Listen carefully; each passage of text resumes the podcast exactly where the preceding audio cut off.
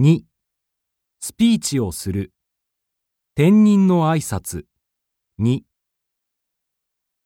大阪支社ではアジア各国への輸出拡大を目的としたプロジェクトに参加することになりました。この転勤をきっかけにまた新たな挑戦ができることを期待しております。やるからには全力で頑張ります。入社以来慣れ親しんだこの職場を離れることになりましたが皆様と一緒に仕事をする機会がなくなるというわけではありません。どうぞこれまでと変わることなくご指導よろしくお願いいたします。最後に本日は雨にもかかわらずこのように多くの方々が来てくださったこと。皆様の温かいお心遣いに心から感謝しております。本当にありがとうございました。